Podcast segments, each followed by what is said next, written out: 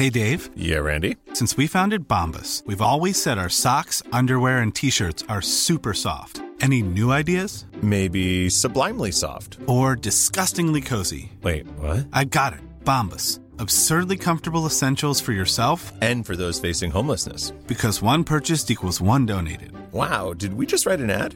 Yes. Bombas. Big comfort for everyone. Go to bombas.com slash ACAST and use code ACAST for 20% off your first purchase.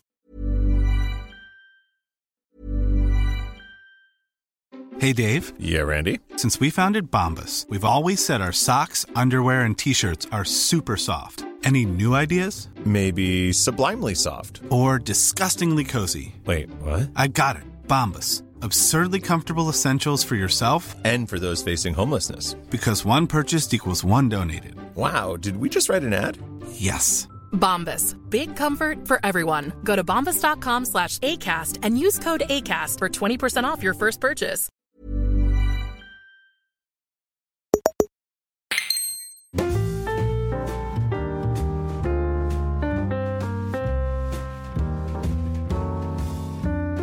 Hola, ¿qué tal amigos? Bienvenidos una semana más a un episodio de En Crisis. Yo soy Xavi Robles y conmigo está Pedro Ample. ¿Qué tal, Pedro? Muy bien, Xavi, ¿tú qué tal? Pues bien, esta semana quizás estoy de viaje. Cuando estéis escuchando esto ya no quiero desvelar dónde ni cómo, pero la semana que viene, eh, si puedo, os cuento. Estás haciendo el Pero- petate, dirías. No sé qué quiere decir esto. ¿Qué Petate es como... madrileña es esta? No, es como general en castellano. petate es, es como hacerse... ¿No, ¿No sabes como el típico dibujo como de un pitufo que tiene un palo y en el fondo hay como al final una Esto tela en donde mete la ropa? Un farsell, esto se llama en. Pues eso, pues un farcel. Farcel. ¿Te has hecho ya el farcel? Eh, no, todavía no, pero Vale. estoy ahí, estoy en ello. En, en Farsello. Oye, Pedro, eh, la gente que no escucha en crisis, eh, ¿cómo tú tienes- siempre lo define yo? ¿Tienes alguna manera tú de definir este podcast o No, sí, es- a que no esperabas esa respuesta. No, es porque es... sí, Es difícil de Desgraciadamente sí, pero eh, ¿cómo, Sí. ¿cómo lo definirías? ¿Te gusta la que suelo hacer yo? Me gusta, me gusta, me parece bien. Es verdad que, que es mucho más que todo eso, ¿no? Que se queda corta, pero tampoco podemos como explicar en cada episodio lo eh, grandes oradores que somos y la profundidad de nuestro contenido. Pero sí, es eh, un podcast en el que dos amigos creativos, emprendedores, se juntan para charlar de las cosas que les pasan en la vida cuando llegan a la mediana edad. Me gusta mucho lo de la mediana edad. Porque es como Tú, realmente. Yo todavía... es- Bueno, tío, porque estoy como a un año y medio. estás en la, de la mediana, mediana edad. No, todavía no, 100%, todavía no, no me jodas. Oficialmente no estás en la mediana edad. Oficialmente no. Oficialmente ¿Quién, no. quién dice Así que- cuál es la mediana edad? O sea, ¿cuál, la ONU ha, que- ha quedado de acuerdo en No, cuál es la mediana Exacto. Sí, sí, sí, Ajá. sí. Firmaron una resolución hace, hace un, siglos y está establecido En la Edad Media lo 40, hicieron, a los hecho. 40. Exacto. Sí, ahí lo, dije, lo dijeron los... Ahí vivían, vivían 43 años de media y establecieron que los 40 era la mediana edad. Como Pedro, el este lecho de año- muerte, ¿no? Este año, en vez de eh, preguntarte qué has hecho esta semana, eh, estamos abriendo el programa con reflexiones rápidas. Eh, a mí me, me gusta Sí. empezar Flash. esto así. Sí, cosas que hemos apuntado en la libreta para que la gente lo visualice. Luego lo apuntamos evidentemente en el móvil, ¿no? sí. Pero queda más bien, queda mejor en la libreta. Mm. ¿Has hecho alguna reflexión rápida esta semana? Pues mira, la he hecho justo esta mañana. Y es una reflexión que tiene bastante que ver con la mediana edad. ¿Quieres oírla? Sí, claro. Se trata de eh, lecciones de padre, ¿no? Lo he titulado así en el documento que tenemos compartido. Y es que iba por la calle y, y bueno, eh, un padre le dice a su hija pequeña, un padre que tendría mi edad, dice, eh, sí, bueno, em, las castañas están dentro de una cáscara que tiene pinchos y si te fijas en el suelo, verás castañas y cáscaras rotas con pinchos. Y era como, mu- como, como que estaba dando una lección magistral, ¿sabes? De padre a su hija que tendría cinco o seis años. Y, y claro, yo he pensado, hostia, se está dando un, un- un bombo de la hostia, ¿no? Está como aquí haciéndose el profesor Tornasol por una cosa que es una, una tontería. Y entonces he pensado en lo farsantes que pueden ser los padres ante el, el hambre de aprender de sus hijos, ¿no? Y, y, como que me he imaginado a mí mismo que soy como la persona más alejada de la naturaleza de, de, de la historia, pues paseando y soltando como facts, como en plan, las plantas son verdes por la clorofila. Eh, las cortezas sirven como para hacer canoas, ¿no? Como las cuatro mierdas que sé, ¿no? La resina protege a los árboles de los insectos y sirve para hacer pegamento, ¿no? O sea, sabría como esas tres cosas en total, pero como que me gusta mucho la imagen esta de, claro, para los, para los que hemos sido niños, o sea, todos los seres humanos, nuestros padres son superhéroes que lo saben todo y cuando lo miras desde el otro lado y dices, ostras, es que en realidad sabes bastante poco, es, era, era como gracioso y me ha hecho eso, me ha hecho esta reflexión. ¿Qué te ha parecido? Pues bien, no, no sé por qué tu cabeza ha ido hacia ahí, pero, Pero pero bien. bien, bien. Supongo que es una reflexión que muchos padres harán. Sí, que O sea, se tendrán que, enfrentar, estás- de hecho, ¿no? estás- A ser unos claro, farsantes. Sí. Exacto, ¿no? El síndrome del impostor extremo, te diría. Pero, y siempre un- como un miedo constante a que te destapen, ¿no? Como farsante a lo largo de. de- Que tu propio de hijo de seis años te diga, claro. eh, papá, esto que estás Eres diciendo de las fraude". castañas es una gilipollez, la estoy viendo en el suelo. Hay un millón Bueno, de ya, oh, castañas. le acabo de preguntar al chat GPT y te está desmintiendo. O sea, ¿Qué dices, no? El, el niño, ¿qué dices? Mis gafas que llevo, que me has comprado tú, Exacto. me han dado una información mucho más exacta y completa. Pues oye, Pedro, muy bien, muy bien la, la de esto. eh, Bien, son reflexiones rápidas, no hay que darle más Rápidas, importancia. Yo he, hecho, yo he hecho una, he hecho una reflexión que luego no es, la- no es tan rápida, la hablaremos después, porque os avancé el año pasado, eh, pasada, sí, pasado, que mm, había sacado cita para ir a un doctor de medicina preventiva. Y, y os lo contaré al final, al final del podcast, porque ya tengo los resultados y la verdad es que me estoy, ahora estoy tomando más de 20 pastillas al día. No me pasa nada, está todo bien, son complementos y son moviditas, pero os, os explicaré por qué, cuál es el de esto, tal. No me Eh, pasa nada, pero tomo ver qué os 20 parece. pastillas y me van a, incinerar un brazo. O sea, Exacto. claro. No, esto lo hablaremos después, pero la reflexión rápida ha sido más... eh, tiene un poco que ver con lo tuyo en realidad, pero no, no tanto. El otro día estaba viendo en Netflix una serie que, que se llama Alone, que es de supervivencia en la naturaleza. Hay varias temporadas y en Netflix solo una, que es los como los perdedores de las otras temporadas los reúnen para que para que jueguen, digamos, a un juego macabro que es los sueltan en medio de Mongolia, no se ven, no se, o sea, no están separados, ¿vale? Van solos. Y hay hombres, mujeres de todas las edades. Y la gana el que más tiempo sobrevive ahí en, bajo bajo el sol de Mongolia, sin solamente se pueden llevar 10 cosas de casa, por ejemplo, pues hilo eh, o, o anzuelos, cuchillos, piedras para hacer fuego, lo que sea, ¿no? El perno se llama, creo. Pero, pero bueno, y entonces pues ahí cuando llegan, pues construyen su cabaña, hacen sus movidas. La cuestión es, mi reflexión rápida fue, fueron dos. Uno, que mola mogollón ver esto, a mí me, o sea, a mí me gusta verlo. Y la segunda es que yo no duraría ni, ni un día. O sea, el que gana a lo mejor dura 60, ¿vale? Hostia. Y, y hay ríos y hay, hay animales. Quiero decir, es, es una zona jodida porque los sueltan en verano y, y los rescatan en invierno, básicamente. Pero, claro, hay nieve y, y tienes que saber super- cosas de supervivencia, ¿vale? Porque, por ejemplo, hacer un fuego dentro de la cabaña, pues si no sabes hacerlo, te, te- te ahogas, ¿sabes? Te, te- te ahumas.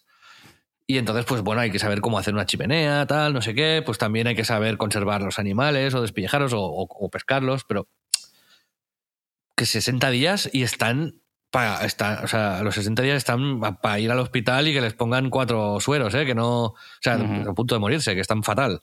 Entonces, yo, si estos duran 60 y son dioses de la supervivencia, yo, yo una semana no aguanto. Pero dirías una semana y te mueres. Sí, sí. Sí. No me muero, pero, pero no, pero no, no, no, no sé si morirme, pero, pero muchísimo peor que esta gente, sí. Ya. Porque, porque ahí hay pasan, pasan cosas en la naturaleza que sí, hay ratones por la noche, por ejemplo, ¿sabes? El- que no te puedes o sea, lo que te decía de la chimenea, cómo conservas el alimento, Eh, cómo cazas, cómo pones trampas para los animales, cómo te proteges del frío, cómo puedes pescar y no morirte, no congelarte, o cómo puedes pescar si hay hielo, Co- cosas que no hay, no yo tendría ninguna respuesta para eso. Entonces, la, la reflexión rápida que hice alrededor de esto es, ¿no estaría bien hacer un curso de supervivencia de dos o tres días? Sí, ¿Sabes? Y un- me informé y existen, ¿no? Sí. Me informé y existen. Y a lo mejor, pues vale, no sé, 300 euros, 400 euros, lo que sea, y te vas ahí con un, con un hippie y en medio de la naturaleza y estás, pues a lo mejor del viernes al domingo y durmiendo ahí al ras, a- a- ¿sabes? A, pero claro, O sea, hay es- Montserrat, ¿sabes? Que tampoco no te vas a ir a Mongolia, pero, pero que, que sí, que sí, que... Yo prefiero morirme. O sea, Yo es no, el ¿eh? Yo plan, no el esto, plan ¿eh? que menos me apetece de la historia. Prefiero saber que voy a morir y ser consciente de que cinco días en, eh, en el wilderness me muero y ya está. Y así. Pero a mi hijo me 300 gustaría, euros. me gustaría o sea, poder enseñarle cómo no morirse en cinco días en el de esto. Lo de las castañas de. Sinoff. Sí, sí.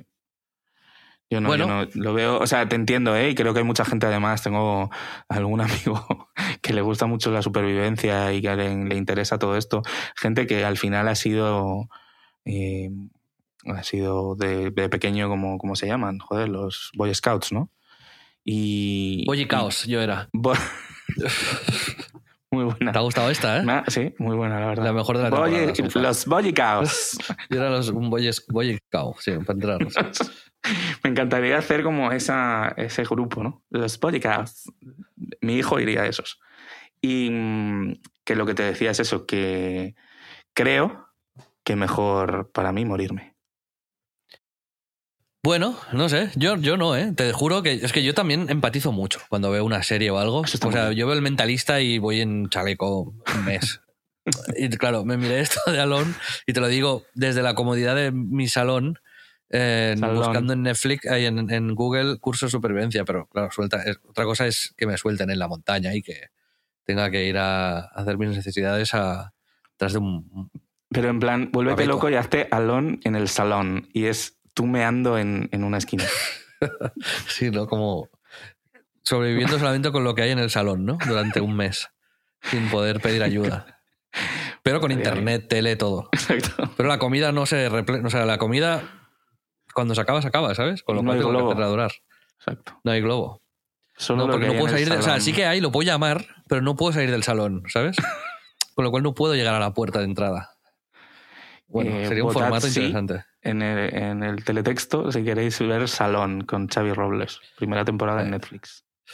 No, pero bueno, la cuestión. A mí sí que me gustaría aprender un poquito de esto, ¿eh, Pedro? Y me, creo que deberías de acompañarme. Sí, y luego vamos a pescar. Hay una parte importante de... Si te fijas, todo lo que... Cuando te propongo planes, todos tienen un desvío que puede ir fácilmente a la pesca. Quiero, Siempre hay quiero que- un, un- sí. un charco cerca. En fin, bueno, Pedro, em, estas son las, las reflexiones rápidas. Em, el update sobre mi proceso de dejar de fumar es, sigo teniendo exactamente la misma ansia que el segundo día, esto es horrible. Así que, em, que bueno, no he probado, no he hecho ninguna calada, sigo sin fumar, estoy aguantando, pero estoy usando vapeadores sin nicotina. Ese es el único apoyo que uso. Y Halls, básicamente. La gente que más odio en el universo ahora mismo, en el mundo, es la gente que cuestiona el uso de los vapeadores en nicotina, en mi caso. Porque estoy sufriendo tanto con una ansia tan horrible que, que el vapeador este es como si me estuviese ahogando y me tirasen como una, una rama, ¿sabes? Desde la, desde la orilla. Es lo único que me mantiene ahí como con la cabeza por encima del agua, ¿sabes? Ajá. Entonces, ve con cuidado porque según lo que digas, vengo a Madrid y te rajo. Vale. em, la pregunta que te iba a hacer es: ¿este tema de los vapeadores sin nicotina no es un poco contraproducente porque te hace como introducir humo y como mecánicamente se parece a fumar? Me Yo odias, ¿a creo- que sí? Sí, no, claro, es que. No, entiendo la pregunta. Pero yo, o sea, la pregunta la puedes hacer, pero luego cuestionarme, aunque tengas razón. no. La, la- la movida es que sí, pero es como si tuviese un, un cigarrillo de plástico que lo estuviese mordiendo todo el rato. En Bueno, realidad. tengo una anécdota buenísima alrededor de esta movida. Que tú, además, no sé si la presenciaste. O sea, fue concretamente en un evento en el que estuvimos tú y yo. Y había una mujer que hacía air cigar. Esto no es broma. Esto lo he visto yo con mis propios ojos. ¿Tú lo viste? Yo no lo he visto, ¿no? Bueno, pues eh, fue increíble. O sea, eh, es como que salía a acompañar a alguien a fumar y había una persona haciendo el gesto de sacar un cigarrillo de la cajetilla. O sea, todo, ¿eh? O sea, la mecánica de hacerlo, pero totalmente mímica. Lo sacaba y se ponía como a fumarlo y a disfrutarlo, como haciendo el gesto. Y no había nada en sus manos. No había ¿Pero ni un palillo. serio? Te lo juro por Dios. Y le dije, ¿qué haces? Y me dice, Air Cigar. Te lo juro. Oye, a ver, mis respetos Impressive. para esa persona. No, no, delante de todo no el fumaba. mundo ahí con ahí voy, con todo. Exacto. Pero no estaba fumando. No estaba Eso es lo que te digo, ¿sabes? Que si me estuviese clavando chinchetas en el culo y eso me ayudase a no fumar, pues está bien. Pues ¿sabes? Tú me dirías, pero no, es, total. no es contraproducente. Y Bueno, sí, pero me, estoy, me está ayudando a no fumar. Yo, yo sé que esto del, del vapeador ya estoy. Ya hay días que no lo uso, Pero cuando tengo como mucha ansia, es lo único que me tal. Y no tiene nicotina, o sea, en realidad es el hábito lo que me, me calma, ¿no? En fin, eh, hasta, aquí, hasta aquí el update sobre dejar de fumar. Vamos a seguir eh, haciendo actualizaciones, espero que todas positivas. Pero como siempre os quiero recordar que si me queréis escribir eh, y, y tenéis alguna pregunta sobre el Todacitán o el proceso que he seguido yo para hacerlo y que necesitáis apoyo básicamente, eh, me podéis escribir a arroba Xavi Robles o arroba en Crisis Club. Pedro, tu eh, handle, ¿cómo se llama? ¿Tu handle? Pedro Ample. Ah, Arroba Pedro Ample. Muy bien. Eh, ¿Qué, qué es eh, la- lo que te van a preguntar es si te sumarías al Air Cigar. hacer? Sí, sí. Yo, de hecho, True Story, mientras lo estaba explicando, he hecho, un, he hecho el Ercigar para comprobar si, si funciona o no. Te lo juro, ¿eh? Te lo juro que lo he hecho. Sí, sí. Enorme, tío. Me encantaría que te volvieses un, un auténtico chalao.net y que estuvieses Bueno, todo el día soy, ahí. ya estoy en Eh, proceso. Pero, pero como Lo- haciendo gestos. En la, parte, en la parte final del podcast veréis lo chalado que estoy. Vamos. pero- Vamos con. eh, vamos con el tema central. Hoy hablaremos de las críticas. Bueno, y en la parte central de hoy vamos a empezar a hacer lo que dijimos que haríamos, Pedro, que es llamar a algún colega, algún conocido, algún experto, para que nos ayude a desarrollar un poco los temas eh, que se nos ocurren o que nos preocupan, ¿no? La semana pasada tiramos ya de un hilo que, que hace tiempo que tú y yo lo venimos discutiendo y que todo, bueno, la discusión entre, entre tú y yo y las reflexiones que hemos hecho sobre esto vienen del, de un humorista, de un, de un- una stand-up comedy, digamos, que vimos de un humorista que está en, Netflix, que se llama Ronnie Chien, y que hablaba de los críticos a su espectáculo, que le dejaban en Google Maps o en Yelp reviews que escribiera en 30 segundos, cuando él había estado pues dos años preparando un show y, estaba pues muy, muy en contra de esta nueva manera de criticar. Gente no experta que de repente influye de manera radical en algo hecho por expertos. Entonces, pues ahí, ¿no, Pedro? Digamos que Google Maps eh, y las los Yelp, eh, Los grandes agregadores, ¿no? De, de- Claro, Reviews. digamos que de alguna manera pretenden compensar la falta de especialización o de conocimiento del crítico masificándolos, ¿no? Es decir, bueno, Ujú. pues uno suelto o cinco sueltos no tal, pero si hay 2.000 que puntúan eso, la media ya se ponderará, ya se nivelará ya será justo, ¿no? Lo que salga aquí. Y, y eso funciona en algunas cosas, pero, pero en otras no, porque hay, hay negocios que no tienen 3.000 críticas o hay productos que necesitan de una crítica especializada y en cambio la única que podemos leer es algo hecho por encima, con muy poco respeto. Y explicaba yo que con mi restaurante, con el demo, me pasa y me sulfuro, ¿no? Y nos escribió el otro día Pedro por, por el Telegram Premium de, de En Crisis, Fran, que tiene una tienda eh, maravillosa en Madrid. Si quieres, mm, preséntalo tú. Pues con todos ustedes, Fran. Hola Xavi, hola Pedro, ¿qué tal? ¿Cómo estáis? ¿Cómo estás, Fran? Gracias por estar con nosotros hoy en, en Crisis. Un placer contar contigo. La verdad es que, bueno, eh, Fran es el, uno de los dueños de Nigra Mercato, una tienda espectacular. Hemos hablado en, en el podcast varias veces de ella.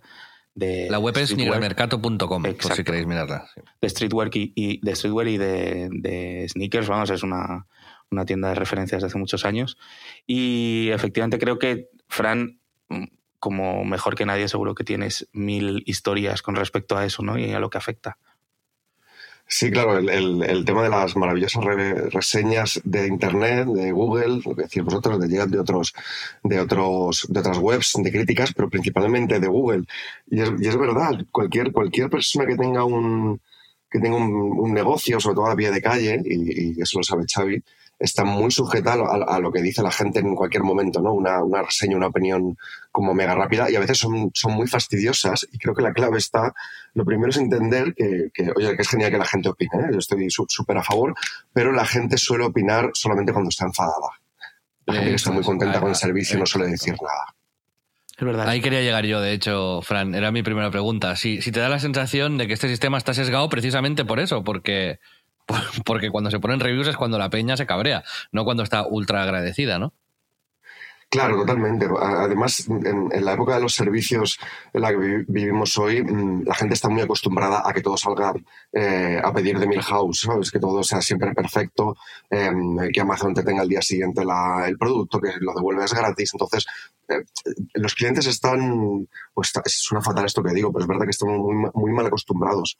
Entonces, cuando las cosas van bien, esto es como en las películas el récord, ¿no? Cuando el, el, el récord está bien, nadie se da cuenta cuando se da cuenta la gente es cuando falla, ¿no? Cuando hay un salto de eje. Pues esto es lo mismo. Cuando, cuando alguien está descontento es cuando tiene algo que decir. Cuando alguien dice, "Buah, me ha llegado perfecto este producto, he comido de maravilla, ahí es más difícil que se animen. Es más difícil que la gente sea agradecida. Pero es más fácil movilizar a la gente con, con la polémica y con el, con el descontento. Fran, ¿tú tienes contabilizado si esto afecta realmente a tus ventas o a tu negocio? Porque en un restaurante es obvio que sí.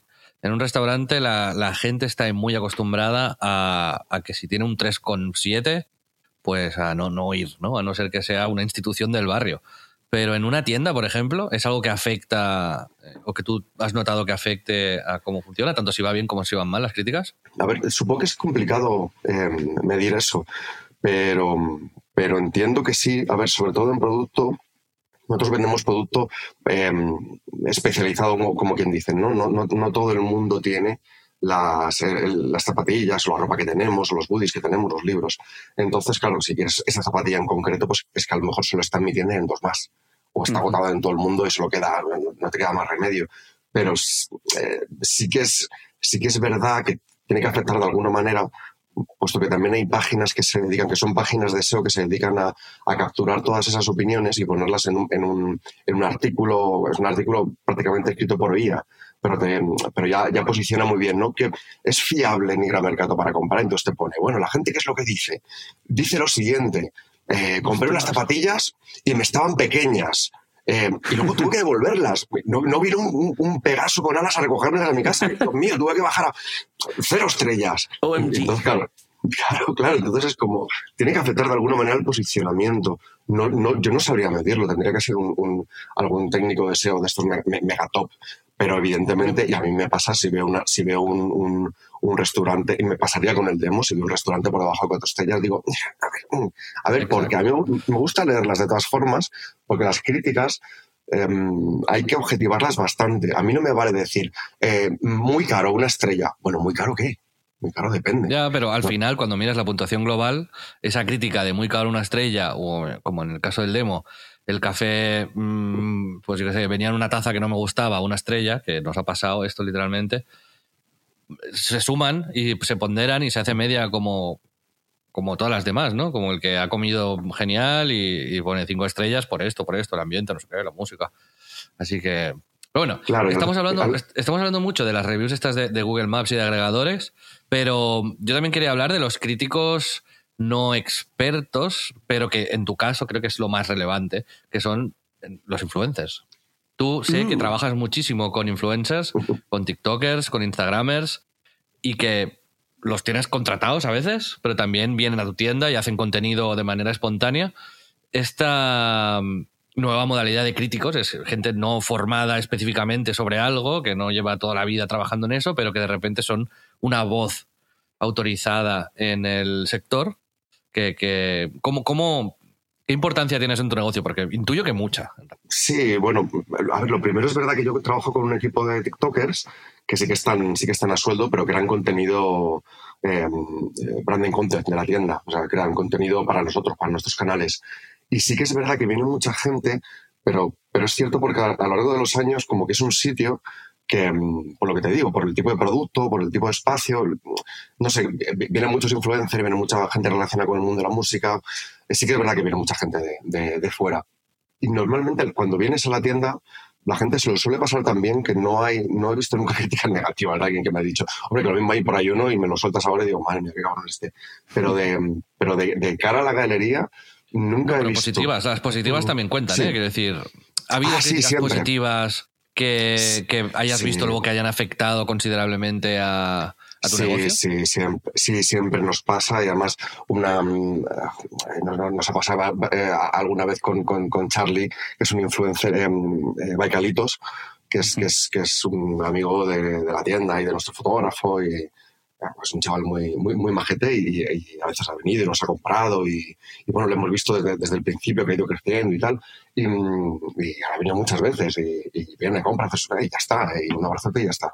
Y algunas veces sí que es verdad que ha hecho algún contenido, o voy a subir una historia. Y yo, ah, Charlie, macho, ya no la vas a liar. Sí que ha subido una historia y como dos horas o tres horas después sí que han venido como, ¿aquí dónde compra, Carlitos? ¿Dónde está? ¿Dónde está? Y digo, "Pues eso fue ayer, eso, eso, eso pasó ayer. Y también me pasa mucho con, como, como, como os he dicho, no, no, no sé cómo, eh, al final por la tienda pasa mu- mucha gente relacionada con el mundo de la música, al final eh, haciendo con- por, por networking, ¿no? Al, al final conoces gente y sí que grabó, por ejemplo, hay un, hay un artista argentino que se llama Duki, que es un rapero de estos que están, es como el megatop, ¿no? Ahora mismo Sí. de, de Argentina.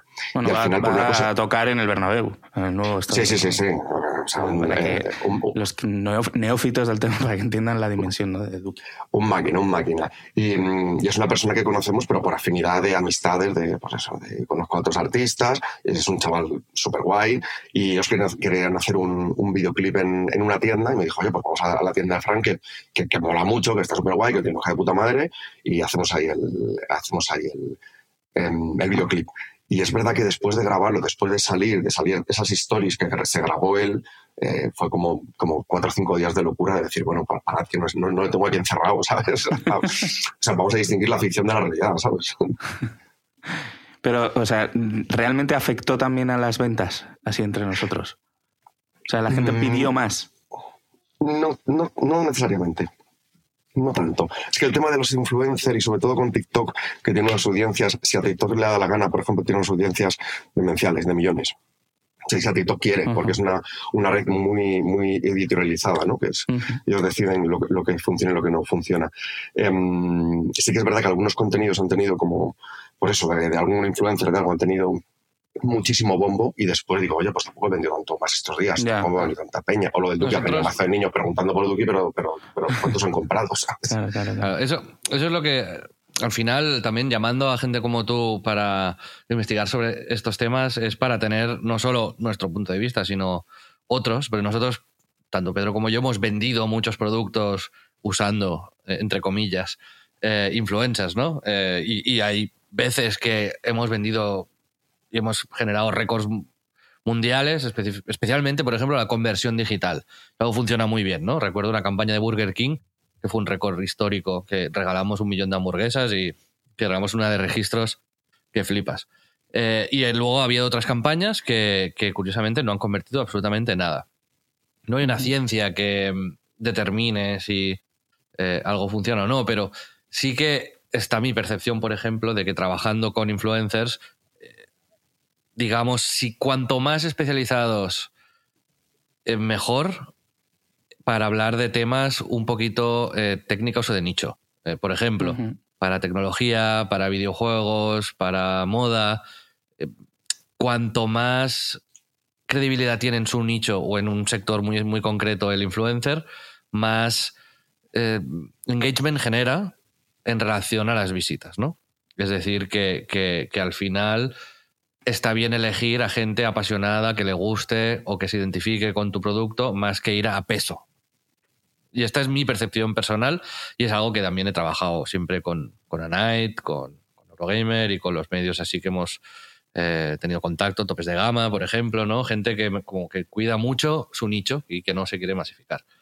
Eh, entonces a mí me interesa también saber, Fran, eso, ¿no? Si, si en tu sector el hecho de, mm, no sé, de que los eh, influencers, críticos, revistas eh, afectan o no afectan a, tu tal. Al final tú estás cultivando unos medios propios, pero, pero eso, a mí me interesa saber si salir en el Instagram de alguien, en el TikTok de alguien, que un artículo salga en una revista del momento, ¿afecta esto a tus ventas, positivo o negativamente? No lo sabes, no lo tienes medido, tienes alguna intuición. Mm, Lo que te digo, me, me faltarían datos para decir. Cualquier cosa es, es, es, es una intuición que te digo yo, ¿no? Cualquier cosa que me.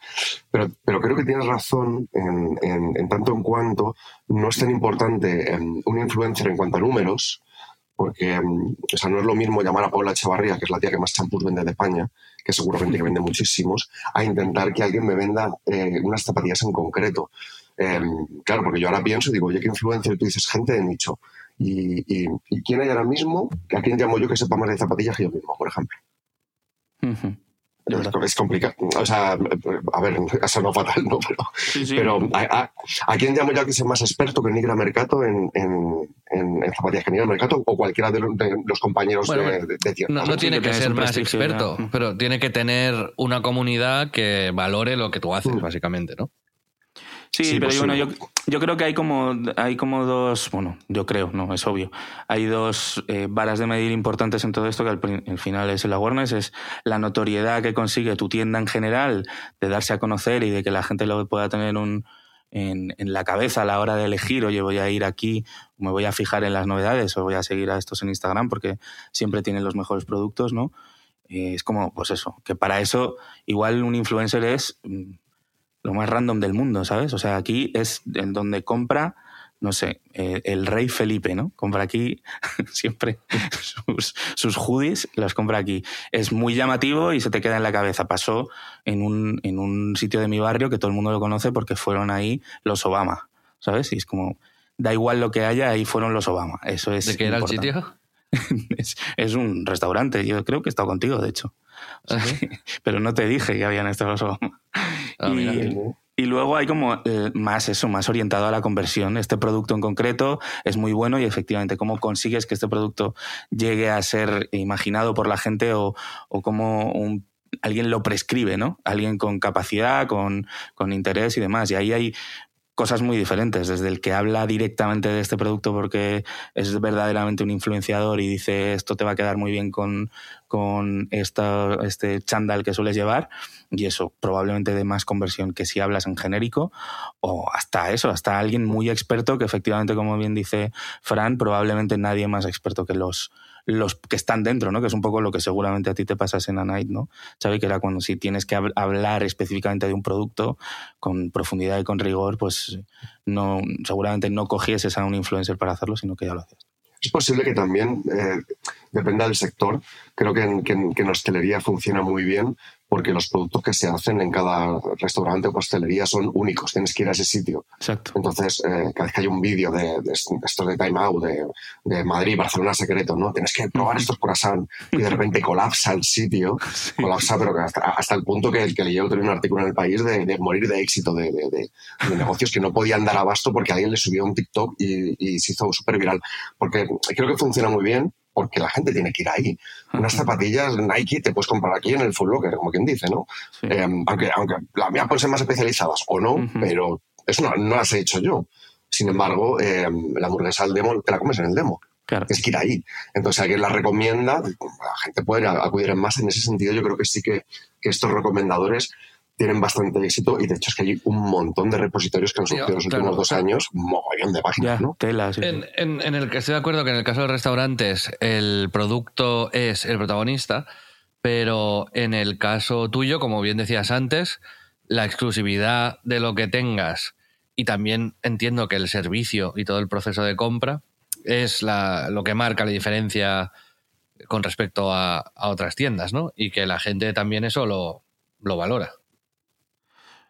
Sí, sí, claro, sin duda. la, única forma de vender mi tienda es, es por, por, lo que hace distinto a mi tienda, porque la mitad del producto que tengo, eh, por muy exclusivo que quiera ser, cada vez uno es menos y hay, cada vez hay eh, más tiendas con el producto similar. O sea que, claro, al final lo que hace la exclusividad es que es que es, la tienda donde saben de zapatillas, donde hizo el videoclip no sé quién, donde te tratan de, de cierta manera, sin duda.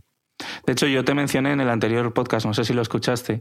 Bueno, sí sé que lo escuchaste porque lo comentaste, de hecho, en, en el primer. Escucho todos, todos los podcasts el primer día.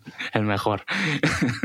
no, justo te comentaba, estábamos hablando un poco ¿no? de eso, de, empresas con sello, y yo justo pensaba en esto, ¿no? En cómo al final tu diferencial tiene que ser cómo te conviertes en un curator de alguna manera, ¿no? De, de aquellas prendas que crees que, pues, que llevan la línea negra, ¿no? O que llevan un poco o de las que tú puedes saber y decirle a la, peña, pues tío, esto te quedaría bien, o, o, por aquí van los tiros, o esto es una tendencia que mola. Y, y en ese aspecto yo creo que, claro, ahí, ahí el, el, diferencial que, que, jolín, si tienes un restaurante y además puedes añadir, pero que creo que es más complicado, ¿no? Convertirte en un curator de ensaladillas, ¿no? Como, ven, a, ven a mi restaurante que te voy a dar las cinco mejores ensaladillas. Pues quizás no sea el, el plan. Pero yo creo que, que, hay una cosa que has dicho que me interesa mucho, que es lo de las las, los eh, grandes repositorios, estos que dices, ¿no? Madrid Secreto, que efectivamente es como un bombazo a nivel eh, cada cosa que sale. Salió el otro día que había unos bocadillos de tortilla que, que hacían de 11 a 12 en la calle Maldonado. Me pasé por delante y a esa hora digo, joder, me apetece probarlo, porque tenía muy buena pinta, la verdad. No sigo la página ni nada, pero me había llegado y había una cola. O sea, era, absolutamente imposible. O sea, dije, mira, hasta luego, me como un pincho de tortilla en el bar de la esquina, ¿sabes? Pero que, que creo que existe un modelo de negocio bestial y que creo que el propio Xavi, eh, corrígeme si me equivoco, tú también lo has, lo has vivido, ¿no? En tus carnes. Eh, ¿Qué es lo que he vivido en mis carnes? El que haya un recomendador diciéndote, oye, ¿quieres salir en mi recomendador? ¿Con el demo? Claro. ojalá. No. lo de las patatas bravas, ¿qué es? Ah, bueno, pero no, pero no hemos salido. Ya, ya, pero ¿qué te quiero decir? Que es una, que es una opción que existe, que ahora mismo hay recomendadores profesionales de productos que están haciendo eh, negocio de, de, poner bien una ah, vale, cosa. Vale, vale. Pensaba que decías que haber salido ahí nos había afectado muy positivamente. Digo, ya me gustaría, ¿eh?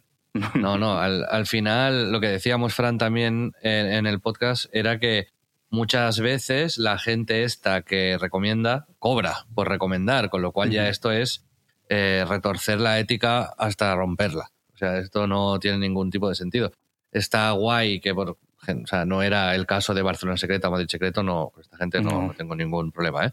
Pero con otros sí que han dicho, pues oye, si vienes aquí y pruebas estas patatas bravas, o sea, y me das las patatas bravas y me das 500 euros, pues voy a decir que están maravillosas. Y esto no es ético. O sea, si quieres trabajar con nosotros para promocionarte, pues creo que a lo mejor decir, bueno, pues hacemos un concurso y pues los que te sigan y no sé qué, pues pueden ganar cinco cenas gratis. Vale, eso sí, maravilloso.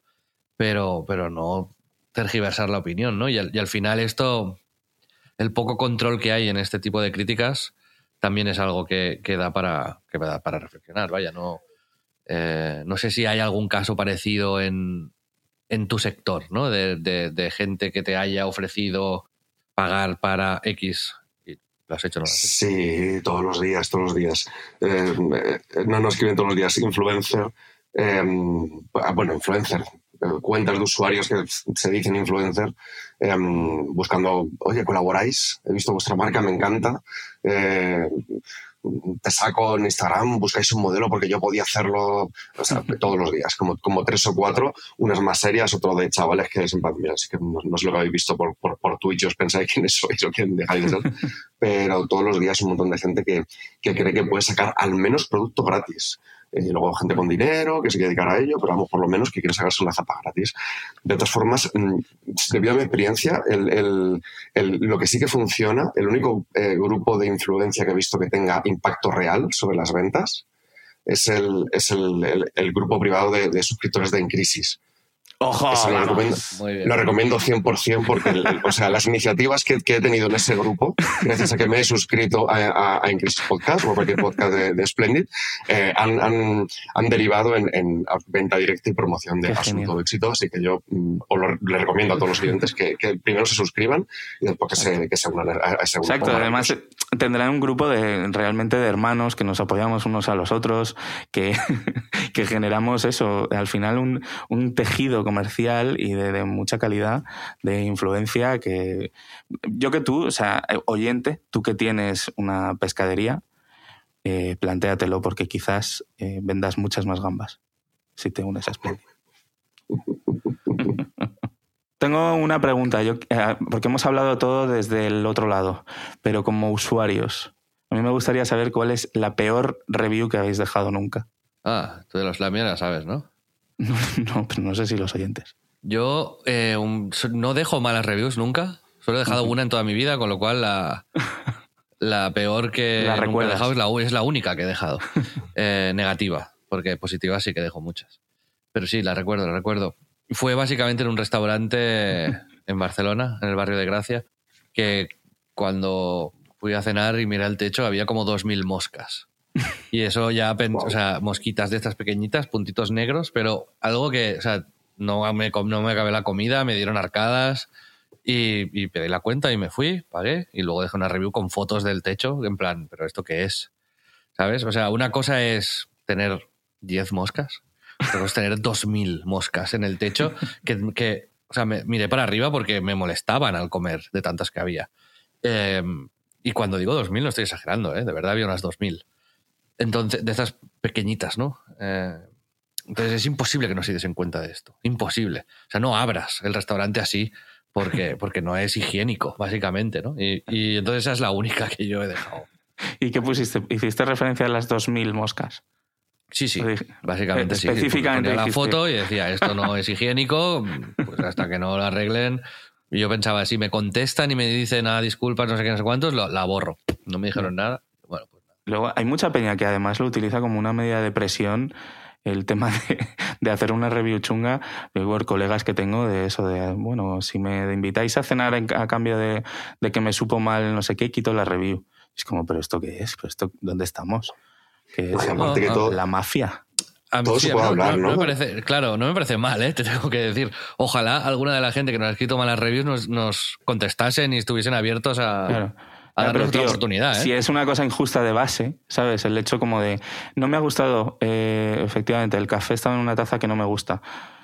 Eh, no sé, ¿sabes? Si, No, si es algo que, que de no- verdad está malo o me ha sentado mal o no sé qué, yo no, pero que, esa le- que a veces le puedes poner, oye, pues me sabe mal, ojalá nos hubiese dicho en el momento, si vuelves, te lo serviremos una taza que te guste y que vuelva, se lo hacemos y quita la review. Y Pues se eso lo a tiras en la cara hirviendo. me- no, sí, ojalá, pero no, me parecería bien para el negocio esto, ¿sabes? Así que, bueno, Fran, ¿cuál es tu review negativa? ¿Recuerdas alguna especialmente?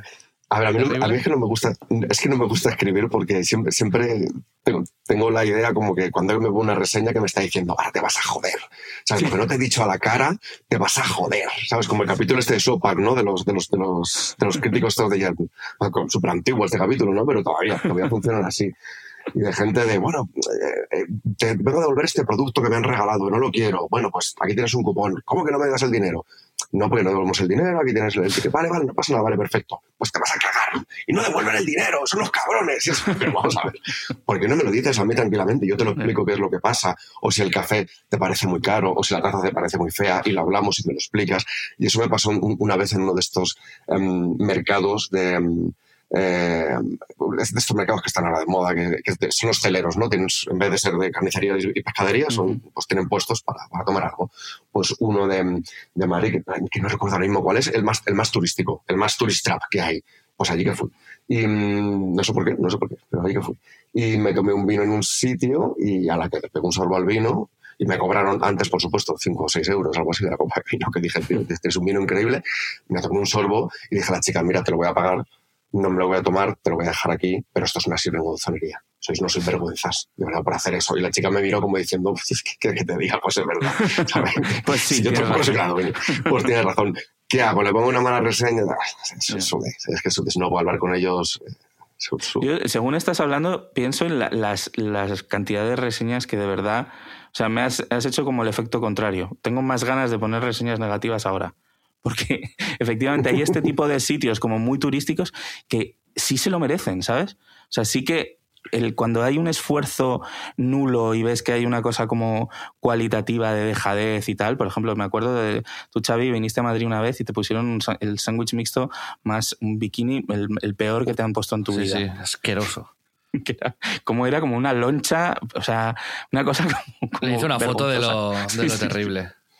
Pan Festival. sin pan, pan sin nada, un tranchete y una loncha de jamón dulce. O sea, era literalmente el peor bocata que nunca me han Sí, sí, servido, ¿sabes? El, el mínimo esfuerzo posible requerido para hacerlo es el que habían usado. Ni un- Sí, ni te- en, los campos de refugiados te lo tiran. Sí, sí, sí, sí, sí. Tal cual. Entonces, es verdad que yo tampoco, me pasa como a vosotros, ¿eh? O sea, nos hemos juntado tres anti-reseñas, pero me acuerdo de la peor que he hecho, he hecho precisamente también por eso, porque es en, en un taxi, yo uso bastante aplicaciones de estas para coger taxi y, y recuerdo perfectamente que puse cero estrellas, fuerte, olor a chetos. Ese fue el copy. Pues algo, algo bueno. Claro, si te gustan mucho los chetos de puta madre, claro. Bueno, amigos, aquí lo dejamos, que, que ya, ya, ya le hemos robado suficiente tiempo a Fran y estamos ya como rompiendo la regla nuestra. Yo en mi cabeza ya tenía muy firmemente la- el decir, llamamos a Fran, estamos 15 minutos y seguimos, ¿sabes? Como algo muy news flash, pam, el corresponsal entra y aquí estamos hablando de, de- de chetos, o sea que, tenemos que Porque soy, porque soy un pesado, porque no me callo, es que no me callo. No, Yo no, no, llamado muy mal. nosotros. Al revés, espero que vuelvas de corresponsal, Fran, si- Exacto, si, te apetece. exacto. Corresponsal de reseñas. pero siempre es un, es un placer. Fran, yo te iba a decir, si luego se te gira y le quieres dar algún código de descuento a la comunidad en crisis o lo que sea, lo pondremos en, en Twitter o que nos escriban en privado y se lo pasamos. Algo así, algo así. Perfecto, pero vamos a ¿Estás esperar a que la gente escuche el podcast, se suscriba y entonces de bienvenida. ¡Pam! Os lo dije. ¡Bum! Vale. A, to- a Os todos lo los dije. nuevos miembros del, los nuevos miembros del Premium, tú les das ahí algún goodie de vez en cuando. Una pegatina. Exacto. Mira, oye. En fin, Fran, muchas gracias. Eh, nos Gracias, vemos. Gracias, Fran, tío. Un abrazo. Un abrazo Chao. enorme. Un abrazo. Bueno, pues, eh, Xavi, tengo además, ahora ya para, para terminar el podcast, estamos en nuestro bloque de cosas que nos gustan, cosas que no nos gustan, que hemos visto, que hemos hecho, ¿no?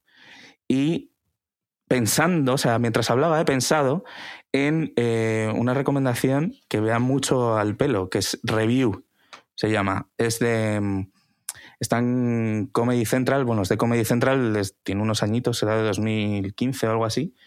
Y es de un tío que se llama eh, Andy Daly, un, un humorista, que es el protagonista, y es un programa en el que un crítico, como obsesionado con su trabajo, y que como que toda opinión que da en el programa esté basada en el máximo rigor, como en el estudio profundo de aquello que le mandan a analizar, ¿no?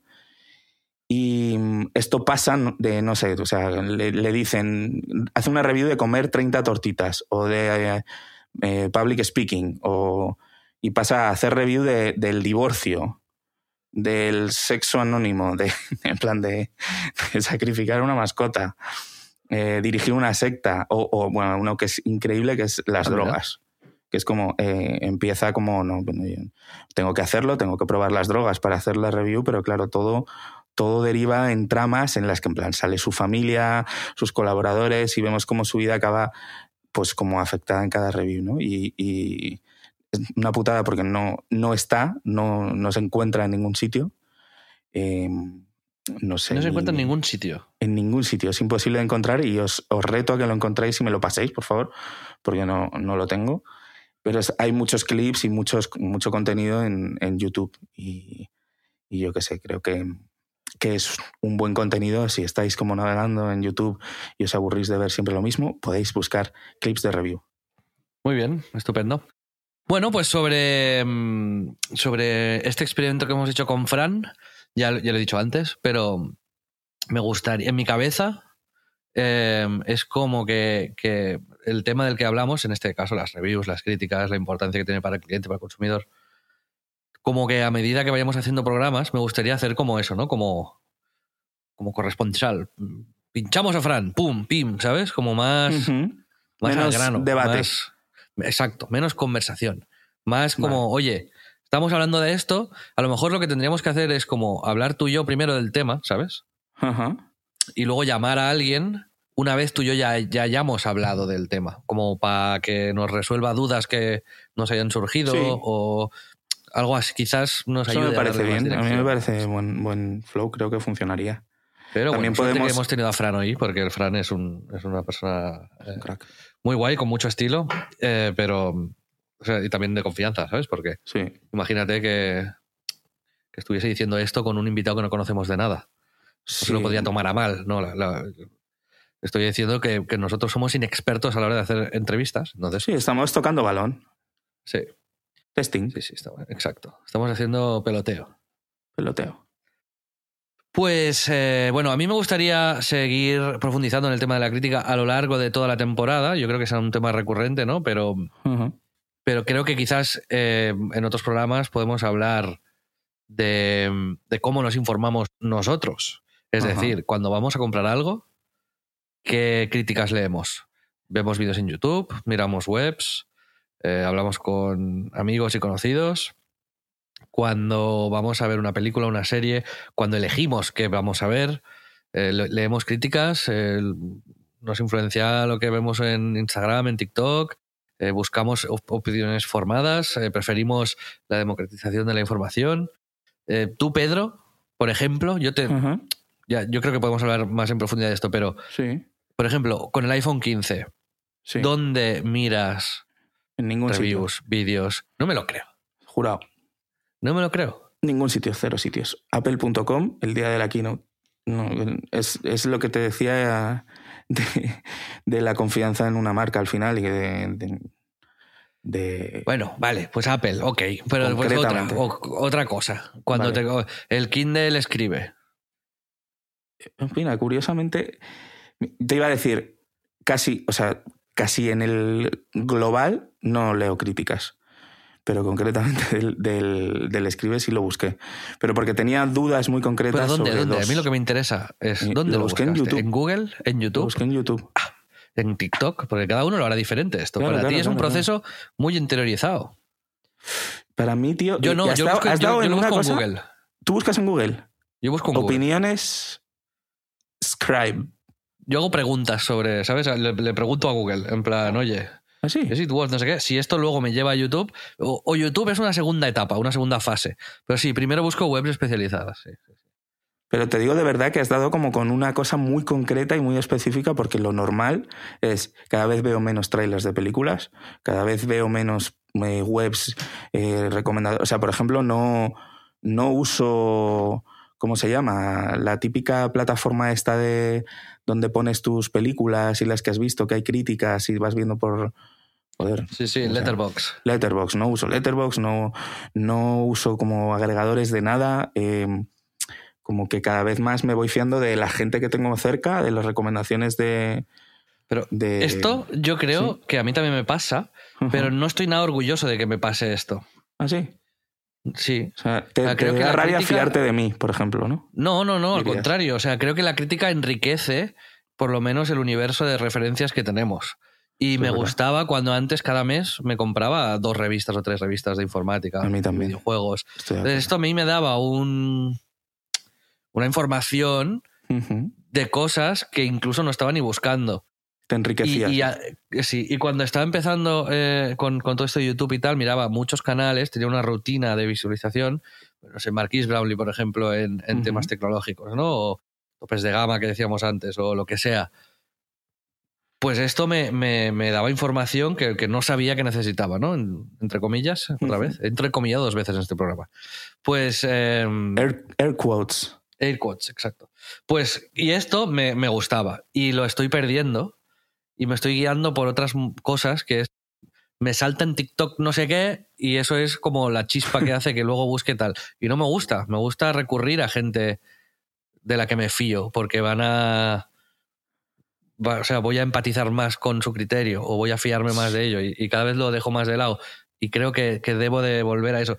Pero también te digo, la otra reflexión que quería hacer, y te digo que todo para más programas, pero Ujú. creo que también la crítica se tiene que reinventar. O sea, Sí. está, está radicalizada en un modelo del pasado que es la- lo mismo que se hacía en papel en las revistas, eso es lo que se hace en Internet o lo que se hace en los vídeos de YouTube muchas veces. Y, y la democratización extrema de, de la crítica que es el Google Maps o el Foursquare o los agregadores, ¿no? Y la crítica mm, formada que vive entre medio de estas dos cosas, creo que todavía tiene que madurar. No sé si te da Sí. esa sensación, ¿sabes? Vamos, no lo había pensado, pero estoy absolutamente de acuerdo.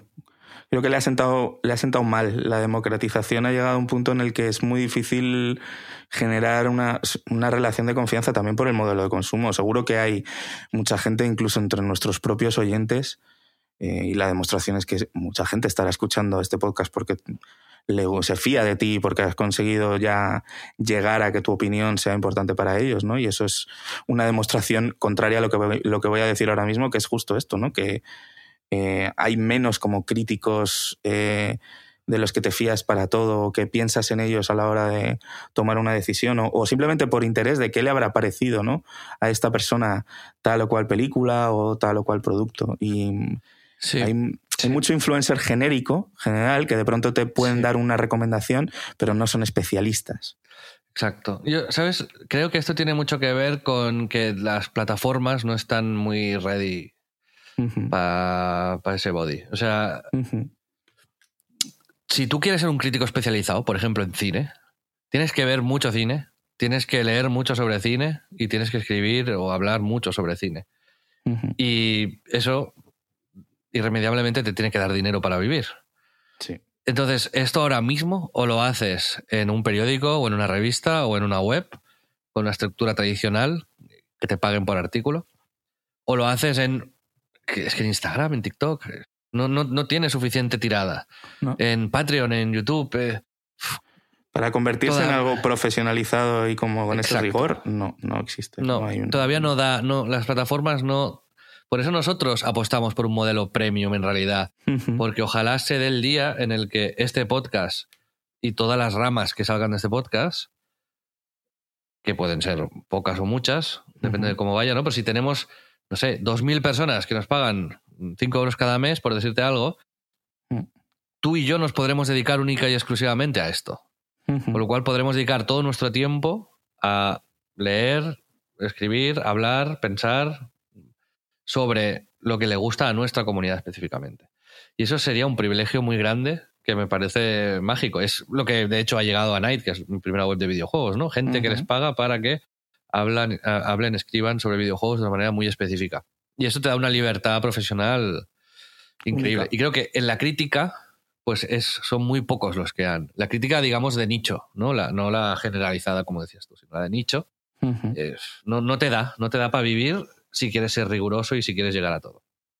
Entonces, pues. Absolutamente de acuerdo. De hecho, aquí el rigor eh, brilla por su ausencia. Sí, sí, en, este- en nuestro caso sí, pero ojalá pudiésemos eh, dedicar tiempo, recursos, dinero en contratar, hacer un equipo y, y tener a Bueno. gente y nosotros. O sea, sería un sueño, ¿sabes? Escucha, Xavi, Así imagínate, que- imagínate la cantidad de escalas, sería tu pesadilla. Además de la escala Tenet y la escala Smallville, haría escalas para todo. Sería muy Bueno, científico. Tendríamos una web sola de, las, de tus escalas con conversores. Escalas locos. Sí. Sí, sí.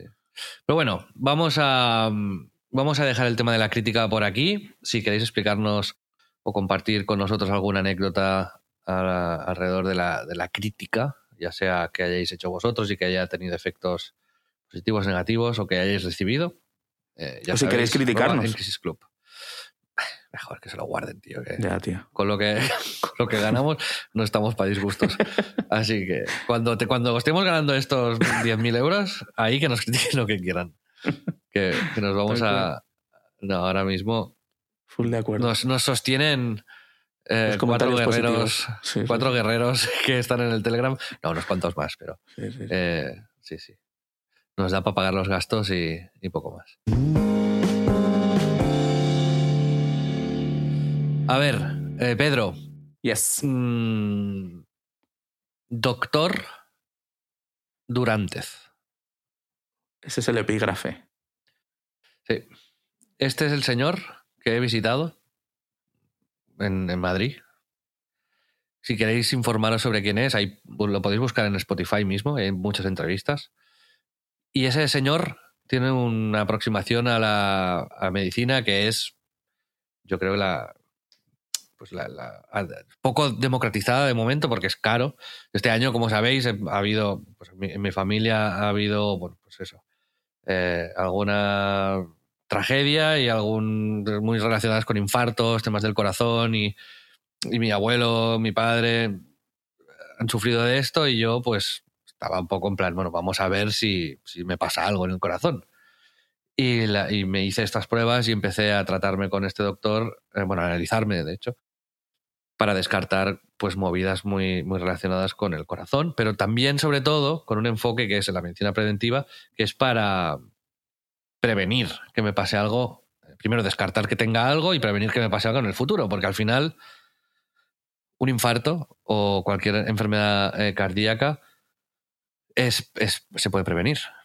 Eh, hay otras enfermedades que, que no, porque no sabemos las causas ni qué lo provoca, pero enfermedades del corazón, eh, en gran medida sí.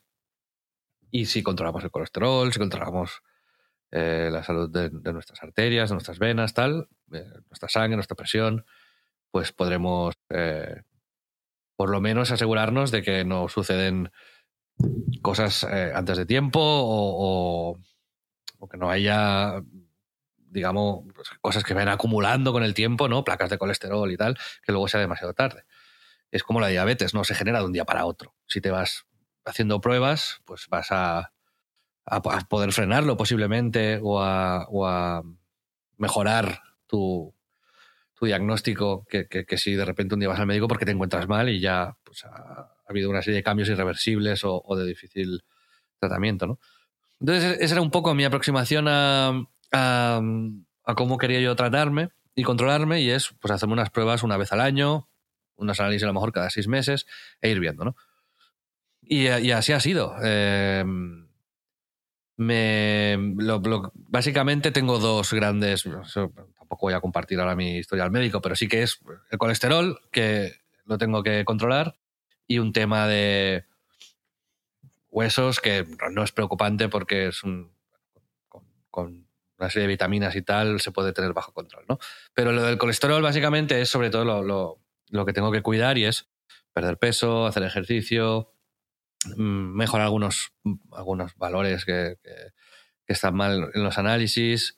Y mm, para ello, pues hay cambios conductuales, ¿no? De dieta y de, y de ejercicio, suplementación, que ahí vienen las pastillas, ¿no? Pues mm, la, eh, pues las movidas de arroz rojo para el colesterol, eh, ¿Arroz omega rojo? 3, sí, vitamina B1, B2, B3, B4, no sé qué, no sé cuántos.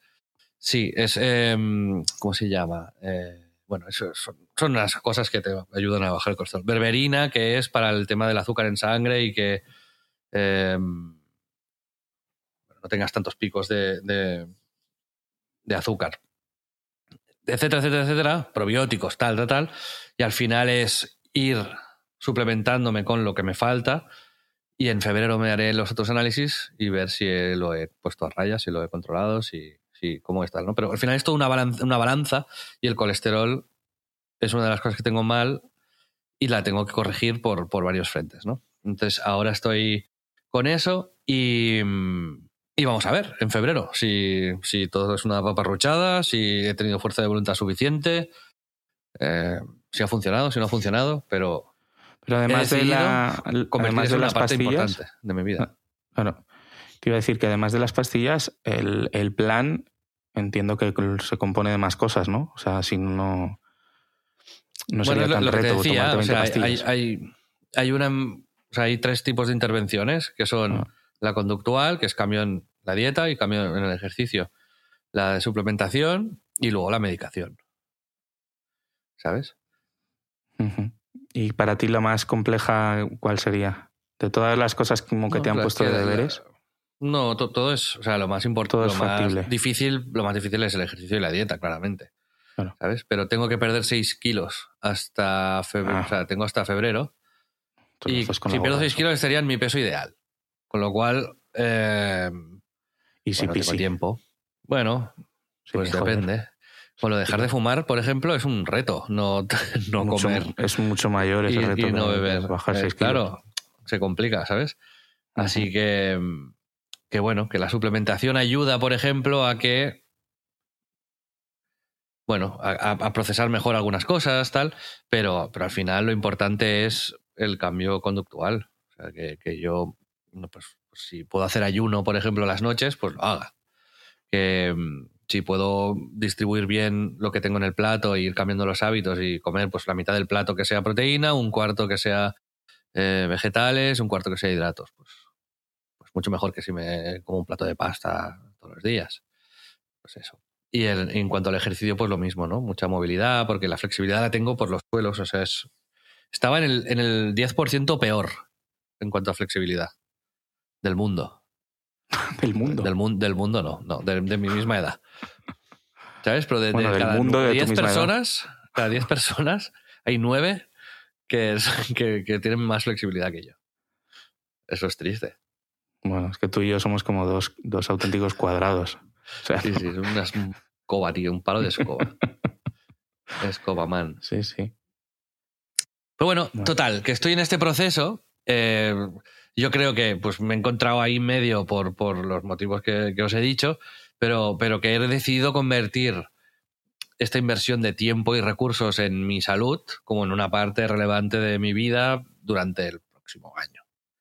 Sea, desde ahora, desde octubre de 2023 hasta octubre de 2024, eh, me he propuesto hacer el experimento este de, venga, vamos a, a ver si esto mejora de alguna forma mi, también mis ánimos, mi energía, mi motivación, mi capacidad aeróbica, mis actividades, la manera que tengo de relacionarme también con el deporte, con, con la alimentación, con los vicios, como el alcohol, por ejemplo. Vamos a ver. Empieza ahora el proceso, Pedro. En ¿Tienes mi mente- más? En mi mente, yo te veo como David Beckham de aquí a un año. ¿Ah, sí? Ojalá, tío. Sí, sí, sí. Beckham es un referente máximo de, de estilo. Total. Pues es, me parece como que vas a hacer un glow up como demencial. De pronto, como en mi mente, eres rubio. No, rubio no, hombre. No sé. No sé. A mi mente funciona, ¿vale? Vale, vale, no, no, eh, me parece. O sea, ojalá, tío. Viva en la mente de la gente como Beckham. Eso sería. Sería brutal, sí. Ah, Yo confío. Bueno, pues. eh, ¿Alguna pregunta más ah, sobre esto? Yo sé que es, es, es friki, o sea, está, es, es curioso. Creo que es un proceso chulo para ir explicando aquí, porque no hace falta ir al doctor durante y gastarse una pasta. Esto en realidad lo puedes hacer con, el, con los doctores que te entran en la seguridad social y hacerte chequeos y, y luego pues ir informándote y ser un poco consciente de lo que vas haciendo, ¿sabes? ¿Por, qué, por qué la decisión de este doctor en concreto? O sea, ¿te parecía como que tenía la visión más holística, quizás más completa? ¿Te Sí, interesaba es- su es- método? es un, es un tío muy top, entonces me empecé a investigar, porque esto viene del... A mí no, no me gusta mucho el concepto anti-aging, en realidad, ¿sabes? Es- me, me gusta más medicina preventiva. Pero es como envejecer mejor, de una manera más saludable y sin efectos... Sí, que los efectos del envejecimiento no vengan tan de golpe. Y mm, me empecé a informar, básicamente, y vi que el tío este era un referente, había escrito un libro, que se relacionaba con la gente que a mí me gusta de Estados Unidos que, que hablan, investigan sobre este tema. Y entonces eh, me escuché tres, cuatro podcasts donde él sale y vi que, que, pues que era una eminencia en, en esto, ¿no? Y, y, eh, bueno, está en la Ruber, en Madrid, que es una, una super clínica. Y después hice una primera llamada, hablé con él y al final pues me, me decidí, pero pasé por un proceso de investigación. Eh, en Google, ¿cuántas estrellas tenía? No me acuerdo, ¿eh? Pero no, no. Este es el típico de caso que no me fío de las estrellas del Google, básicamente. Prefiero escucharlo en un podcast y ver si tiene criterio o no tiene criterio. Pero cuando ya es una inversión tan grande, es como ya te fías de solo de la fuente, de la investigación personal uno a uno y del detective privado Xavier total. Robles. Sí, sí, sí, sí. Sí, bueno. ¿Alguna pregunta más? ¿No? O sea, tengo muchas, pero sería un monográfico de la salud. Una más, hazme una más. Eh, ¿Cuál es el cambio más notable de lo que llevas, si es que has notado algo, con suplementación o con, con algo de este tratamiento? Que mi pis es fluorescente. Jura. Sí, te lo juro. Me flipa. Ha cambiado, ha cambiado de color. Pero no, de momento llevo demasiado poco tiempo como para notar algún efecto. Y de hecho, no, no, con su, o sea, con- los efectos serán muy, muy suaves. O sea, será a lo mejor un poquito más de energía. eh, Pero la sientes. No, no, tiene que pasar más tiempo. Tiene que pasar más tiempo, sí. No, de hecho, eh, no, no. Todavía no he empezado yo a hacer ejercicio y dieta como, como debería. Así que, que bueno, que, que el, el cambio vendrá más por el ejercicio y la dieta que la suplementación. La suplementación yo creo que es un 5% de, de lo que se va a conseguir. 20 pastillas, un 5%, macho. Pues tó- tómate, Sí, sí. tómate una, ¿sabes? Bueno, Pedro, queríamos hablar de dos, de dos series que no han salido todavía, pero para que la gente se las apunte. Scott Pilgrim, ya la habíamos comentado alguna vez ¿Ah, sí? en el grupo Premium Ah, de En Crisis, nunca en público, pero en Netflix va a salir una serie de animación de Scott Pilgrim. Había salido la película hace mucho tiempo con Michael Cera, ahora eh, vienen dibujos en animación. Sí, porque se basa en un, en un cómic mm, que además yo soy un ultra fan. De hecho, estuve como en, en Nueva York en el lanzamiento del último tomo, que era como súper desconocido y tal, y ahí la gente iba disfrazada y la hostia en verso. Y, y a mí me, me chifla la- el, el cómic de hace mil años, es del 2010, creo. Y, y la pinta de la animación y tal es como que es súper fidedigna, o sea, súper fiel al, al contenido original y luego que la animación mola muchísimo. Y tiene, han usado el cast original para poner las voces, el cast de la peli que hicieron de acción real. Así que tiene una pinta, estamos todos bastante... Superguay. Sí, sí, sí, sí. Esto, Pedro, ¿sabemos cuándo sale? Pues no, de memoria no, pero es que él- me suena que en 17, noviembre. 17 de noviembre de 2023. Exacto. Un mesecito. Eh, sí, se os recomiendo que miréis el, el tráiler en Sí. YouTube. Scott Pilgrim da el salto, se llama eh, la serie. Jumps in. Y también hay otra cosa de Nathan Fielder que se llama The Course, que Nathan Fielder sabéis que es, bueno, supongo, si habéis escuchado el podcast del principio, pero es mi, mi dios. Creo que es la persona del mundo audiovisual favorita mía. Ha hecho los ensayos en HBO, que es lo que podéis ver de él, básicamente. Pero tiene una serie que se llama Nathan for You, que es para mí lo mejor que nunca se ha hecho en, en televisión. Y ahora ha hecho una nueva serie con Emma Stone, eh, que se llama um, The Course, y con eh, bueno, varios actores así más o menos famosos. Pero no, no, no queda muy claro de, de qué va. Pedro, no, no sé si a ti te queda claro. Bueno, un poco, ¿no? Como ¿Sí? que, que básicamente va de que deben tener un programa de televisión y, al- y le sueltan una maldición y como que no se sabe muy bien si por su gestión o porque sea verdad, como que empieza a cambiar un poco y a influir en, en sus vidas. Y hacia ahí va la cosa, que es como una premisa bastante sencilla, pero claro, cuando está este hombre detrás, pues ya, eh, ya suena bien. Eh, a- 10 episodios y vamos a ¿eh? ver. Sí, sí, vamos a, vamos a ver qué tal. Pero yo tengo unas ganas de ver esto. También podéis ver el tráiler que ha salido esta semana de Course. Y no me canso de insistiros. Hay gente en el grupo Premium que la ha visto ya, la de Paul T. Goldman. Buscadlo en internet. Está. Pero es un serión que, que merece la pena. Y. mm, Pedro, no sé si tienes alguna otra serie, libro que quieras recomendar. Pues He visto que has, puesto, has añadido una película. Sí, vi en el, en el cine de Creator, por recomendación de alguna gente. La- el protagonista es el mismo que Tenet. Sí, ya era mal presagio, la verdad. ¿Este actor te gusta? Eh, no, el hijo de no, Denzel no. Washington. No, de hecho es como que me parece oficialmente el peor actor de su generación. O sea, en esta peli te, tengo que decir que por lo menos no, no anda de espaldas y eso es una ventaja también a nivel, a nivel visual, de, no es tan ridículo, pero me parece malo, malo, malo. O sea, es como no, no físico, el físico que tiene es impresionante, ¿no? Y cómo da en cámara y tal, pero luego a nivel de interpretación es, es me parece malísimo. Y en esta peli eh, fui el otro día ya sin mucha idea, al final sin, sin ver el tráiler, más que nada por la recomendación de algún amigo y bueno, es como que solo sabía que era de ciencia ficción, como bien hecha y que ha sido muy sorprendente entre la crítica y, y efectivamente cuando empieza, pues parece que como que vamos dirigidos a una peli interesante, como un planteamiento diferente, una visión futurista de la guerra entre humanos e inteligencias artificiales. Y según avanza es como que se va todo por el desagüe, pero, pero, pero full. O sea, es como que o sea, no sé, el, tema de la defensa de la convivencia con las IAS y, surgida de las motivaciones menos profundas y más random imaginables, a mí ya me, es como que me, se me fue. O sea, visual y artísticamente me parece que es como una, una proeza. O sea, es increíble, es impresionante, pero por lo menos tiene eso.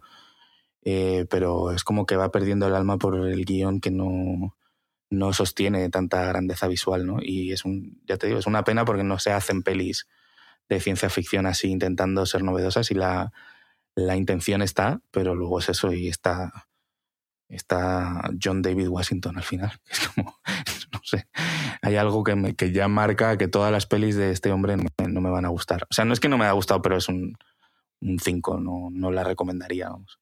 No la recomiendas, ¿eh? No. Pues yo la iba a ver.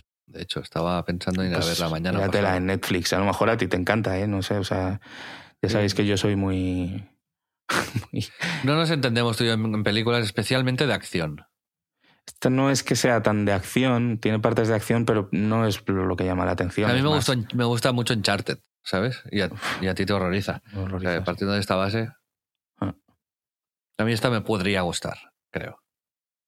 Pero te lo diré. A lo mejor esto sirve para, para calibrar bien la escala Tenet, ¿sabes? Como. Me da la sensación que te va a agobiar.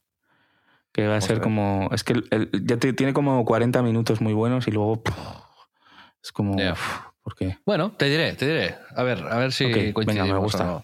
Voy a verla. Y nadie te salvará, has visto, en Disney Plus.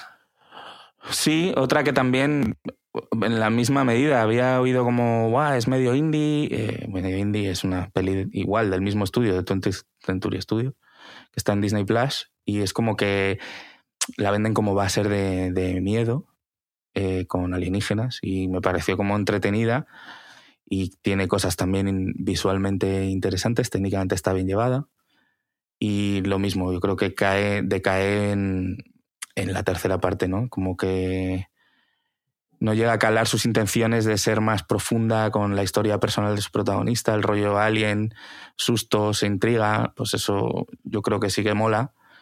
Y si te da igual pasar sustos, o sea, yo creo que, que, tú no la verás ni en 30 vidas, porque tiene sustos. Y no, si no, te salgo una tarde tonta. Sí, mm, bueno, eh, una recomendación que yo no, no miraré, pero... Ahí está. Pero eh, yo estaba mirando una película, ahora estaba intentando descubrir eh, cómo se llama, pero es de A24. Así, ah, se llama Medusa Deluxe. Estoy a mitad de esta película y va de un asesinato, misterioso asesinato, y está toda la peli grabada en, en plano secuencia en, en, medio de un concurso de peluquería. Y, y la deja muy bien. Entonces, bastante a 24, a ¿no? sí, y la estética, todo es bastante tal. Esa la podéis ver en filming. He visto pues, más o menos la mitad de la película y he interrumpido el visionado porque tenía que venir a grabar contigo, pero me, estaba gustando. Tiene un 7. detalle. En, en ¿Un qué? Filming. ¿Un 7? Filming tiene un 7. No me interesan las reviews, así que da igual. Bueno, ahí estaba, ahí estaba viendo, efectivamente. Molaría que hubiese seguido viendo Medusa Deluxe, que no hubieses interrumpido, sino que lo hubiese seguido viendo. Y no prestando ninguna atención al podcast. En fin. A lo mejor lo hago algún día, Pedro. A lo mejor ya bueno, lo has hecho. Amigos, amigas, hasta aquí el podcast de esta semana. Ahora nos vamos con los premiums, que tenemos un contenido aquí, un, largo rato adicional. Eh, ya sabéis, splendid.club, splendid.club, si queréis saber cómo apoyarnos. Para los demás, eh, los que no son premiums, nos vemos la semana que viene. Para los premiums, nos vemos ahora en un reto. Como siempre, un placer. Adiós. Adiós.